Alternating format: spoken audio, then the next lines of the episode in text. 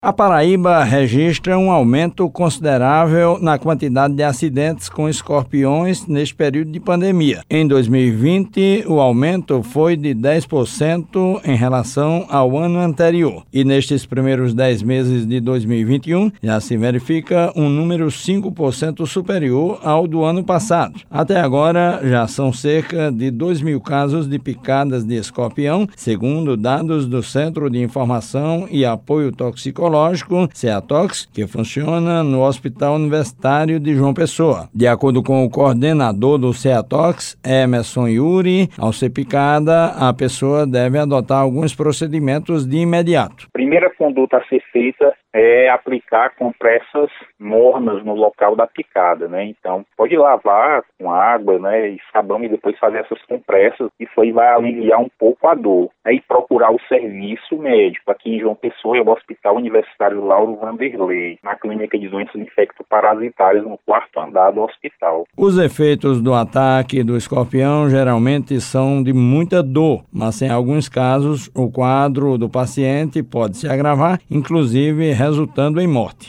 Observado geralmente dor intensa no local, formigamento, que a gente chama parestesia, né, uma sensação de dormência, e em alguns casos a gente pode observar alterações como do abdominal, né, do epigástrica. Aí a gente observa um percentual de 5% ou menos de pessoas que podem evoluir para uma gravidade, né? E essa gravidade ela pode ser uma alteração cardiorrespiratória, né? Pode levar a óbito sim, o acidente por escorpião, mas isso aí mais nos extremos etários, né? Ou seja, crianças abaixo de 7 anos, pessoas idosas, né, acima de 60 anos.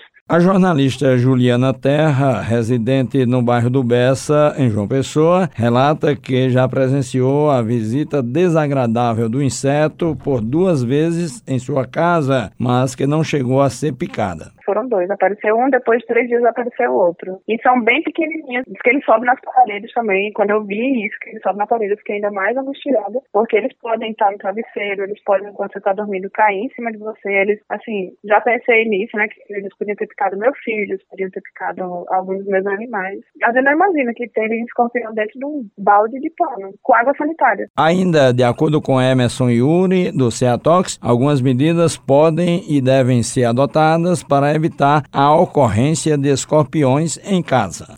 Evitar acúmulo de lixo em casa, questão de combate de insetos também, principalmente baratas, não deixar material orgânico, né, resto de alimentos, procurar logo descartar de uma forma adequada, não deixar lixo acumulado, observar se tem baratas e tudo tentar eliminar essas baratas e fechar os ralos, escorpiões são animais de hábitos noturnos e eles caçam esses pequenos insetos para se alimentar né? E a gente observa um maior número de ocorrências no período noturno. Para este ano, a continuar no ritmo atual, com cerca de 230 casos por mês, é possível que até dezembro o número de acidentes com escorpiões supere os 2.400. Juarez Diniz para a Rádio Tabajara, uma emissora da EPC, empresa paraibana de comunicação.